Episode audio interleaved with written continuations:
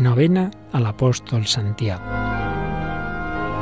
Santiago apóstol, tú que fuiste hombre de carácter y ambicioso, ayúdanos a ser fuertes en la fe y a ambicionar los bienes del cielo. Tú, el primero en derramar la sangre por Cristo, ayúdanos a entregarnos al Evangelio con radicalidad. Tú, predilecto del Señor, enséñanos a vivir unidos a Él.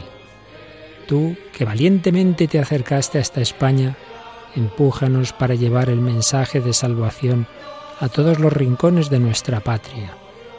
Tú, que en el camino hacia el corazón de los hombres encontraste la ayuda prodigiosa de la Virgen María, pídele que sea ella también el pilar para fortalecer nuestra fe.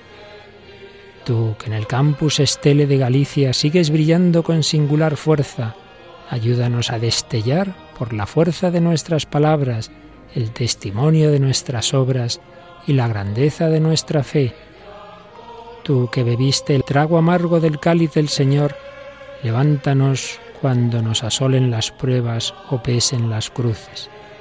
Tú que eres punto final de un camino, conviértenos en puentes entre Dios y los hombres, en estrellas que iluminen la noche oscura, en senderos que lleven al encuentro con Jesús, en posadas donde los corazones descansen, en horizonte de un mañana mejor, en palabra oportuna frente al desaliento y la desesperanza.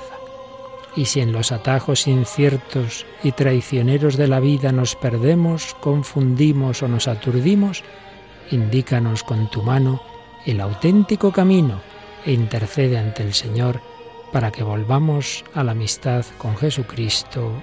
Amén.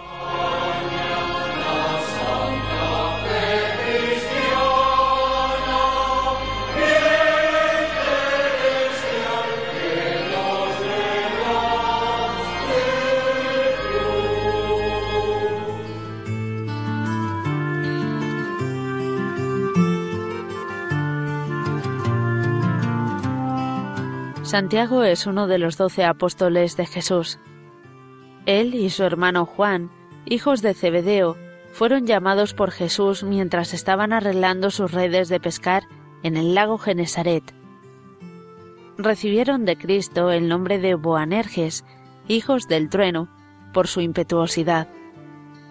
En los Evangelios se relata que Santiago estuvo presente en el milagro de la hija de Jairo, fue uno de los tres apóstoles, testigos de la transfiguración, y luego Jesús le invitó, también con Pedro y Juan, a compartir más de cerca su oración en el Monte de los Olivos.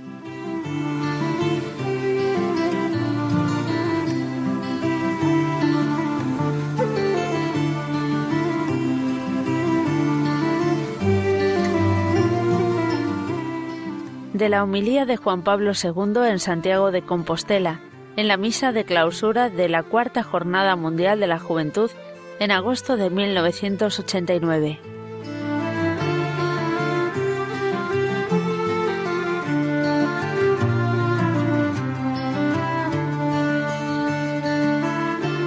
Santiago siguió a Jesús de Nazaret cuando el Maestro, respondiendo a la pregunta de su madre, les dijo, ¿Sois capaces de beber el cáliz que yo he de beber? Santiago y su hermano Juan responden sin dudar, lo somos. Esta no es una respuesta calculada, sino llena de confianza. Santiago no sabía aún, y en todo caso no lo sabía totalmente, qué significaba este cáliz.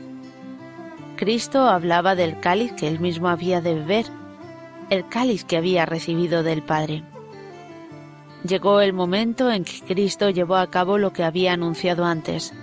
Bebió hasta la última gota el cáliz que el Padre le había dado. Verdaderamente, en el Gólgota, Santiago no estaba con su Maestro. Tampoco estaban Pedro ni los demás apóstoles. Junto a la Madre de Cristo permaneció únicamente Juan, solamente él. Sin embargo, más tarde todos comprendieron, y Santiago comprendió, la verdad sobre el cáliz. Comprendió que Cristo había de beberlo hasta la última gota. Comprendió que era necesario que sufriera todo eso, que sufriera la muerte de cruz. Cristo, en efecto, el Hijo de Dios, no ha venido para que le sirvan, sino para dar su vida en rescate por muchos. Cristo es el servidor de la redención humana. Por esto, el que quiera ser grande de entre vosotros, que sea vuestro servidor.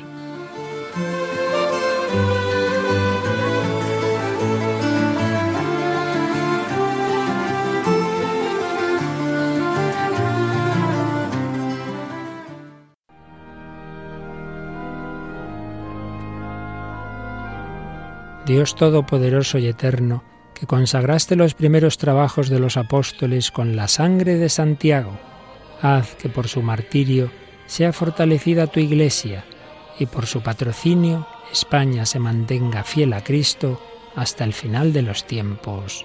Amén.